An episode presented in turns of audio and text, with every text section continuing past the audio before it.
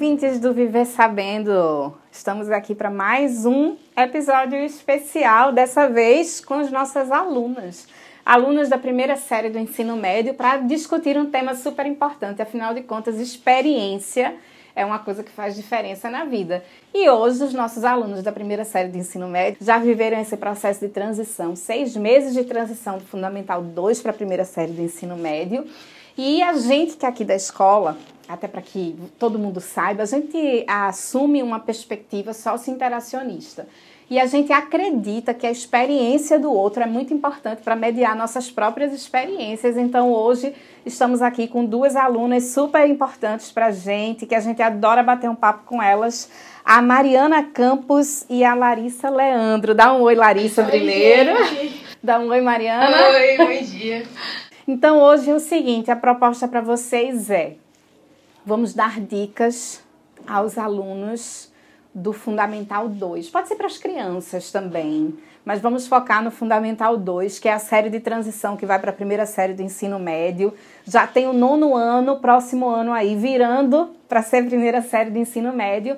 E com tudo que vocês já viveram até agora, vocês vão contar a experiência de vocês e dar dicas. Então a ideia é que a gente feche esse episódio com dicas. Tudo bem? Vamos dividir nossa fala da seguinte forma: três áreas estudo e aprendizagem, relacionamento com os professores e relacionamento com os alunos. Beleza? Vamos começar?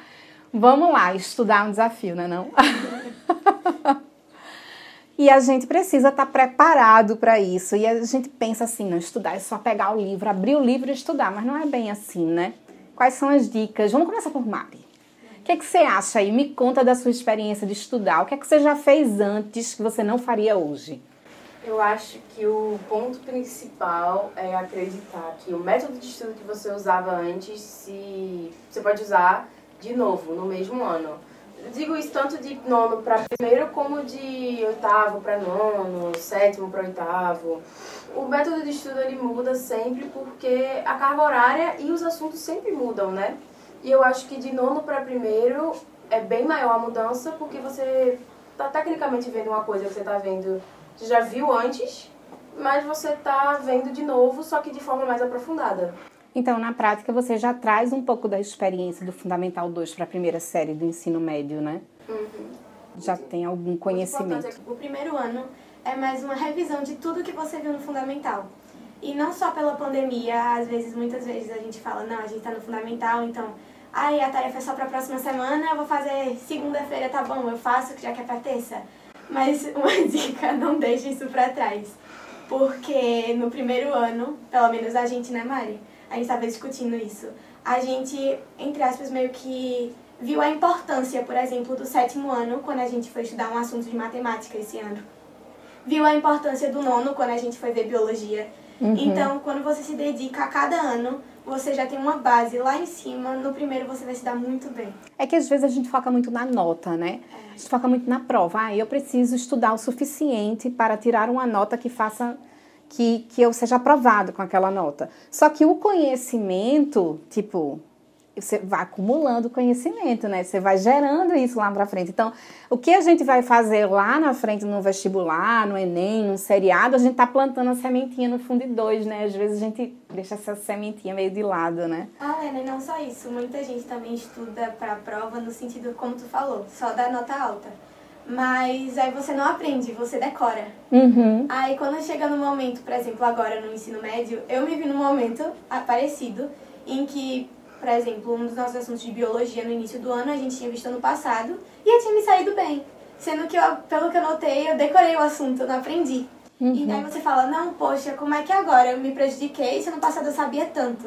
Uhum. Então é muito importante essa questão da prática e de sempre estar tá lá. Por exemplo, essa semana tem biologia, então eu estudo biologia essa semana, mas reviso na próxima para não esquecer. Isso. É uma boa dica. Manter essa rotina, né? E assim também saber abreviar os horários de estudo. Por exemplo, eu não vou ler o capítulo toda semana né? Eu vou ter um resumo desse capítulo, um mapa mental, vou revisar pelo mapa mental. Uma coisa que você, tipo, você pode ter dado a sua vida focado, tipo, ah, hoje eu vou ver toda a biologia que eu tenho para ver a semana inteira e depois eu vejo matemática. Mas muitas vezes você não tá com dificuldade em matemática, mas entender biologia. Uhum. E aí você acaba doando sua energia e o seu tempo em uma coisa que você não tem tanta dificuldade. Isso é uma coisa boa, né? Entender como é que a gente. Saber é, suas prioridades. Isso, prioridade, onde a gente gasta tempo e energia no sentido de perceber as dificuldades. Eu acho que uma dica boa também, olha aí eu dando dica, eu nem sou estudante. Mas eu acho que uma coisa que eu percebo assim no relacionamento com os estudantes é entender quando a gente está com dificuldade. E o que faz a gente entender que tá- a gente está com dificuldade é fazer exercício. E às vezes a tarefa de casa, a gente diz, ah, depois eu faço, mas a tarefa de casa faz você perceber aquilo que você não aprendeu ainda, Eu né? ia falar isso, que é, tipo assim, na minha opinião, eu acho muito importante você, no seu tempo de estudo, você se focar em realizar as tarefas de casa que o professor manda. Porque muitas vezes, uma tarefa que ele manda é aquilo que você precisa se aprofundar. Aí, uma dica, assim, do, da minha opinião, porque muitas vezes tem aquilo, né? A pessoa usa, pode usar um método de estudo diferente. O mesmo método de estudo que eu uso pode não servir para Larissa, mas o método de estudo de Larissa pode servir para quem está ouvindo, sabe? Uhum. E eu gosto muito de usar grande parte do tempo para tarefa de casa. E a outra eu posso revisar aquele assunto que eu não estou entendendo muito bem. E também, tipo, é muito importante você fazer atividades e exercícios do assunto que você não está entendendo. Sempre, tipo, com o gabarito ou aquela colinha de lado, Uhum. para você poder ir sabendo. E também fazer sem. Aí você vai conferindo. Se você errar uma coisa, você fala, o que, que eu errei? Onde foi que eu não consegui entender muito bem a matéria? É, e tem uma coisa que eu percebo também, é assim, a gente quer fazer o exercício e a gente quer acertar 100%. Mas, tipo, essa não é o papel do exercício. Se você está 100%, você talvez não demande mais fazer exercício. É, o exercício é justamente para você perceber aquilo que você precisa refazer, reaprender. E parece que isso gera uma frustração, né? Tipo assim, vou preencher um simulado. Aí eu vou fazer o simulado, aí de 10 eu errei sete. Aí, ai meu Deus, não sei de nada, vou desistir. Deveria ser o contrário, né? Tipo, sete, eu acho que eu preciso investir mais. E sem se frustrar porque errou sete. Às vezes, gente, é tão engraçado isso. Você não erra questões diferentes, você erra o mesmo conteúdo. Então você tem 10 questões. E se você tem 10 questões sobre conteúdos diferentes e aquelas do mesmo conteúdo você erra, é uma pista para você revisar esse conteúdo. É uma coisa que eu vi, inclusive numa palestra que a gente teve quinta-feira, porque o nosso cérebro, ele não. A partir do momento que a gente guarda a informação, a gente já começa a descartar ela se a gente não usar. Então, uma coisa muito importante que eu vi é você pega a sua informação, só que quando você- o cérebro já começa a descartar ela automaticamente, você pega ela de novo, revisa, aí tipo, é, no dia seguinte você olha, aí dois dias depois, três dias depois, para na semana, quando você tem aquela informação, ela já está tecnicamente no maior ponto dela no seu cérebro, sabe? Perfeito. É isso mesmo. E isso tem uma relação com uma rotina de estudo. Quando a gente não tem rotina de estudo, aí o que, é que a gente faz? Estuda na semana antes de prova, coitado, o cérebro, coitado, sobrecarregado. Então, perfeito isso, gente. É saber, inclusive, entender os processos cognitivos da gente, a memória, a atenção, ajuda a gente a ter estratégias de estudo melhor. Então, vamos recapitular tudo isso que vocês falaram agora, as dicas, tá bom? Valorizar o ensino fundamental 2, fazer tarefa de casa organizar o seu horário de estudo para você não estar apelando para a memória dos últimos tempos, né? Então essa questão de consolidar a memória ao longo das semanas ajuda a gente não ficar só decorando para fazer a prova, que é o que acaba acontecendo quando a gente estuda de última hora. Se sai bem, mas porque decorou e não porque construiu conhecimento. Agora vamos falar de sala de aula. Sala de aula é um momento fundamental para a gente, já é parte do estudo, né? A gente está ali aprendendo, quando a gente está anotando as coisas, a gente já está estudando e registrando, inclusive, para fazer esse apoio à memória posteriormente. Mas os professores, às vezes a gente tem medo dos professores, eu não entendo isso. O que é que é? Conta aí.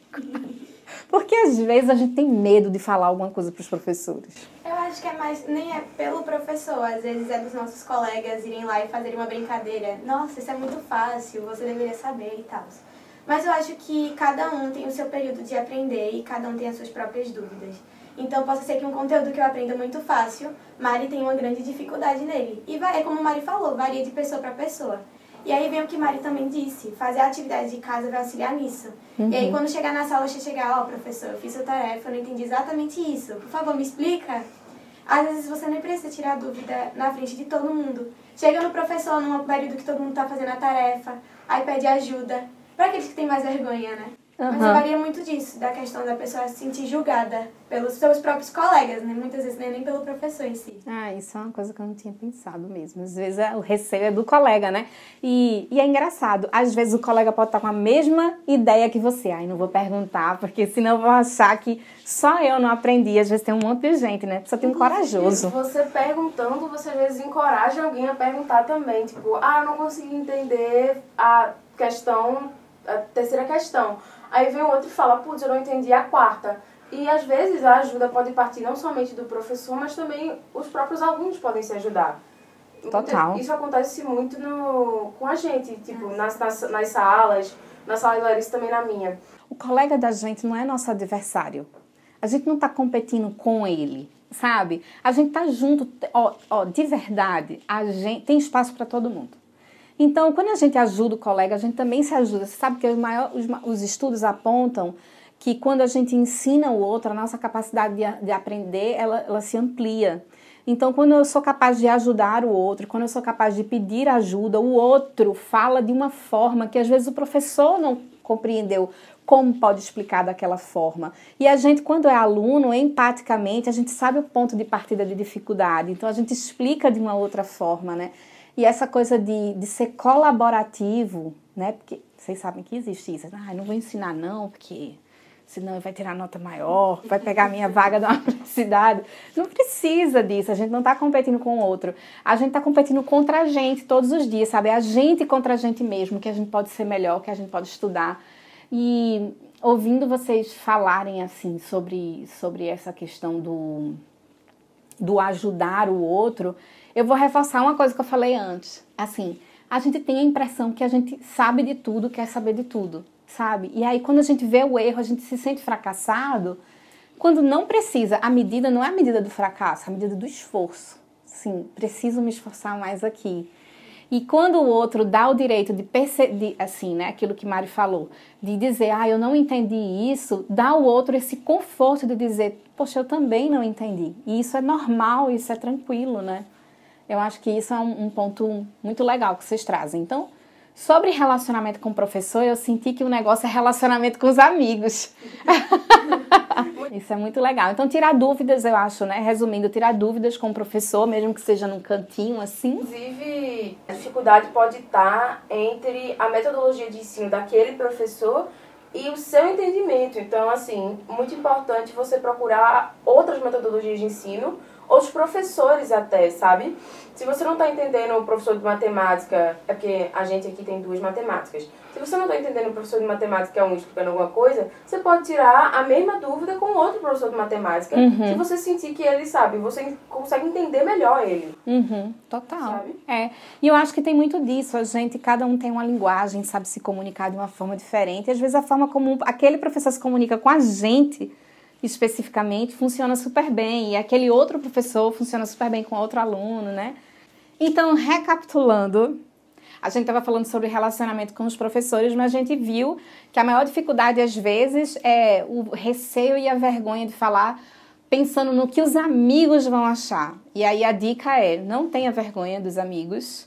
Se você tiver muita vergonha, você vai lá e tira dúvida no cantinho com o professor, tira sua dúvida ali no particular, mas numa outra oportunidade, aprender também que quando a gente fala a nossa dúvida publicamente, a gente exerce a possibilidade de que o outro se sinta confortável porque percebe que a gente também não aprendeu da mesma forma, ok? A última coisa, vamos falar agora dos desafios de ser aluno e ter amigos na escola a conversa, às vezes, na hora da aula, assim, que o professor tá explicando, aí, nossa, tu viu isso, não sei o quê.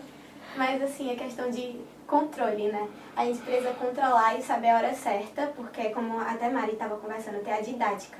Uhum. Se você sabe que, por exemplo, eu fiz as tarefas de casa, eu vi que tenho dúvida em física, eu tenho que sentar na frente, eu tenho que tentar dizer, ó, oh, essa hora que o professor está explicando, vamos fazer um pouquinho de silêncio. Uhum. É, essas questões, né? Os amigos são ótimos para ajudar a tirar dúvidas e tal, mas também tem que saber moderar na hora, principalmente da explicação. Isso, com certeza, sabe? É um senso de coletividade, né? E que outros desafios? Conta aí, Mari. Que eu outros? acho que, assim, eu, pelo meu ponto de vista como novata, Eu acho que muitas vezes vem na nossa cabeça, tipo, não, eu tenho que me inteirar, tenho que ter meu grupinho, tenho que ter meus amigos. Se fulaninho fez tal coisa, eu tenho que fazer também. E acaba que a gente vai muito nesse caminho de Maria vai com as outras. E a gente acaba deixando nós mesmos de lado, tipo, a gente acaba, nossa, fulaninho ele tá bem em física, então ele nem prestou atenção na aula, ele foi conversar com outra pessoa que também tá bem em física. Só que eu que tô ruim em física, fui na onda também, fui conversar e acabei não conseguindo recuperar o que eu uhum. já tinha dificuldade. Uhum. E vai muito dessa comparação também que Mari fala, de, por exemplo, não, eu estava estudando mais que Mari em física e do nada ela tirou nota mais alta que eu, como pode isso? E não sei o que. É, eu mesma já me comparei muito esse ano, mas eu notei que é porque cada um tem a sua didática, tem a sua forma de aprender. E se comparar muitas vezes só vai lhe fazer mal. É, e às vezes, Larissa, a gente errou uma questão não porque a gente não sabia. A gente errou porque a gente não usou a estratégia certa de atenção, a gente se deixou levar por uma palavra ou outra. Então, não necessariamente também errar significa que eu não sei de nada. Às vezes só significa que eu, que eu foquei em um aspecto e não em outro mais relevante, eu me deixei levar por uma frase, né? Uma coisa que nossos professores falam é que a avaliação ela não começa só na prova, ela é desde o seu comportamento em sala, de quando você entra na sala e começa a estudar, sabe? E aí acaba muito pela questão de, nossa, essa pessoa, ela tá se esforçando muito nessa prova. O professor, ele pensa, nossa, a pessoa está se esforçando muito na minha matéria, por que ela não conseguiu? E às vezes o próprio professor vai atrás de ajudar a gente, sabe? O que é muito bom aqui no colégio. E a gente acaba também se forçando muito porque o outro está conseguindo e eu não. Aí acaba crescendo essa competição na gente, sabe? Uhum. Entendi. É, e aí, ela, na verdade, não é competição, é inspiração. A gente se sente inspirado pelo outro. Caramba, eu estou vendo que ele está conseguindo. O que, que você está fazendo para estudar? Como é que você está estudando? Que estratégia você usa? E a gente fica inspirado que o outro está conseguindo fazer aquilo que a gente hoje ainda não consegue mas depois a gente vai conseguir. Então, esse lance de se inspirar pelo outro também é um caminho muito bacana, sabe? No relacionamento com os amigos. Então, assim, quem inspira vocês e vocês inspiram quem? Isso também é importante. Não é só ser inspirado pelo outro, mas no que eu inspiro os meus colegas, em que aspecto? E aí, então vamos recapitular a terceira e última sessão, ok? É, primeira coisa para dicas de relacionamento com os alunos, saber quem você é, qual é o seu propósito, para que você não consiga ser levado pelo que o outro pensa e quer, para não ser aquele, vou repetir o popular, o Maria vai com as outras, no sentido da gente é, fazer porque o outro está fazendo sem entender quem é a gente. Segunda coisa, ter senso de coletividade, né? que é aquela coisa, a aula é para todo mundo e tem a hora da aula e a hora de bater papo e brincar e eu não estou deixando de ser amigo porque naquela hora eu não, não quero conversar. É porque o propósito ali é esse. E às vezes eu tô super bem, mas meu colega ainda não tá. E aí acaba atrapalhando quando gera essa conversa. Então, senso de coletividade para entender que todo mundo precisa vencer junto. E por último, inspirar, porque competir não é necessário, é só a gente se inspirar no que há de melhor do outro e junto a gente chega junto e, e ganha a nossa vaga na universidade, na faculdade ou não, realiza os sonhos, porque a gente não está aqui para competir com o outro, mas para ser melhor do que a gente foi ontem. Então, para terminar, qual a dica que vocês gostariam de ter recebido antes de entrar na primeira série do ensino médio? Quem começa, Mário ou Larissa? Eu acho que a dica que eu gostaria de ter ouvido era foque no que você. É, guarde o que você já tem e procure agregar o que você já tem, sabe? Não deixe o que você já tem de lado. Uhum. Sempre procure somar em vez de diminuir, de uhum. subtrair o que você já tem. Valorizar o que você já alcançou até agora, né? E lembrando que nem tudo é eu tenho que entrar na melhor universidade do Brasil, eu tenho que ser a melhor pessoa naquilo que eu vou fazer, porque às vezes não é aquilo que você sonha, mas é aquilo que as pessoas querem para você. Perfeito. Mais importante ainda é você seguir o que você quer.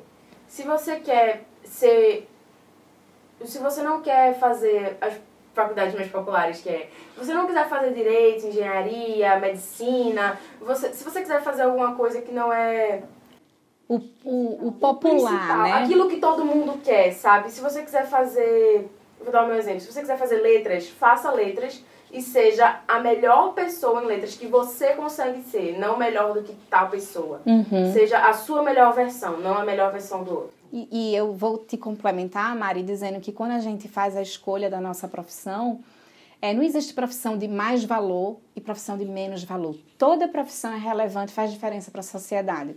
E você falou de letras, é inevitavelmente isso toca o meu coração, porque é educação, e aí nem todo mundo quer educação, porque diz assim, ai, na educação eu não vou ganhar bem, porque eu vou sofrer. E não é verdade. Cada educação, cada profissão tem seus desafios. Eu sou da área da educação, sou super feliz na minha área.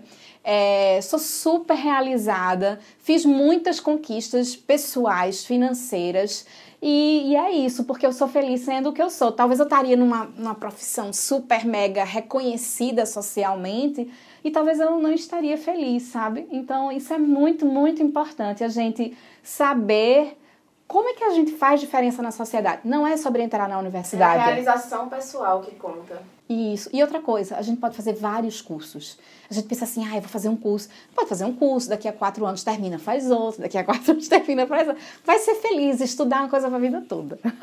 É você se encontrar, o caminho é muito longo. E isso, é. E tem pessoas ao redor para ajudar, o setor de psicologia. Tem muita gente para ajudar a gente a tomar essa decisão com tranquilidade e também para refazer. E tá tudo bem, sabe? Não precisa a gente viver angústia. Parece que na vida toda decisão que a gente toma é certa. Às vezes a gente toma uma decisão aqui e refaz ela e tá tudo bem. Larissa, agora é você. Depois dessa de Mari, ficou complicado. Mas eu acho que algo que até nós mesmos do primeiro ano, assim, né? Na minha ponto de vista, a gente deveria ter muito escutado, é que nota não vai lhe definir. Não é uma nota que você tirou, por exemplo, abaixo da média, que vai falar que você é, por exemplo, burro em tal matéria. Uhum. Ou que você precisa aprender mais. Às vezes só não foi um dia legal para você aconteceu alguma coisa durante a prova que não fez você se sentir bem. E usar, às vezes, essa falha, muitas vezes, se realmente foi algo relacionado à didática, para usar, como a senhora tinha dito, como inspiração. Né? Uhum. Né? E é isso. Assim. Ah, e você sabe uma coisa que, para complementar a tua fala, eu estudo muito em cima dessa área, né? E tem um conceito muito importante que é, se chama é, o senso de autoeficácia. O senso de autoeficácia é assim: eu me sinto capaz de. E cada vez que a gente lida com o desafio, às vezes o sentimento de autoeficácia da gente ele vai diminuindo, como se fosse a autoestima da gente. Tipo assim, ai, poxa, eu não consigo. Ai, meu Deus, poxa, eu, todo mundo consegue, menos eu. E isso vai diminuindo tuas possibilidades de conseguir. Então é muito importante a gente, eu vou retomar, esforço e elevar o sentimento de autoeficácia da gente. Às vezes a gente olha muito para o que a gente não consegue. Mas vamos olhar para o que a gente já conseguiu, para o que a gente já tem. Isso é muito importante, porque ajuda a gente a entender que a gente é capaz sim. Todo mundo é capaz, agora não dá para usar a mesma estratégia para todo mundo. Então, isso ajuda a gente a entender que hoje não foi tão bom, mas amanhã vai ser melhor. E o que você não sabia ontem, hoje você sabe mais. Então, é, ter esse sentimento, de, esse senso de autoeficácia alto, mesmo que o desempenho não esteja tão alto, é, faz muita diferença para a gente fazer as conquistas que a gente precisa. Eu amei. Foi fantástico essa conversa. Acho que vai ajudar muita gente. Obrigada, Larissa. Obrigada, Mariana. Vai ser muito legal os colegas ouvirem vocês. Vamos recomendar, hein? Publicar nas nossas redes sociais, porque vai ser muito legal. A experiência do outro é muito importante. Eu digo sempre isso eu vou finalizar fechando isso. Meu pai sempre dizia isso para mim, que a sabedoria do outro, ela é muito importante. Às vezes a gente quer aprender com os nossos próprios erros, mas isso é tão custoso, é muito mais sábio a gente olhar para o outro, aquilo que o outro conseguiu, aquilo que o outro não conseguiu e recomendou a gente, e a gente cresce. Isso é um exercício de sabedoria, muito mais do que de conhecimento. É isso. Simbora, gente. Até a próxima. Tchau, tchau. Tchau. tchau.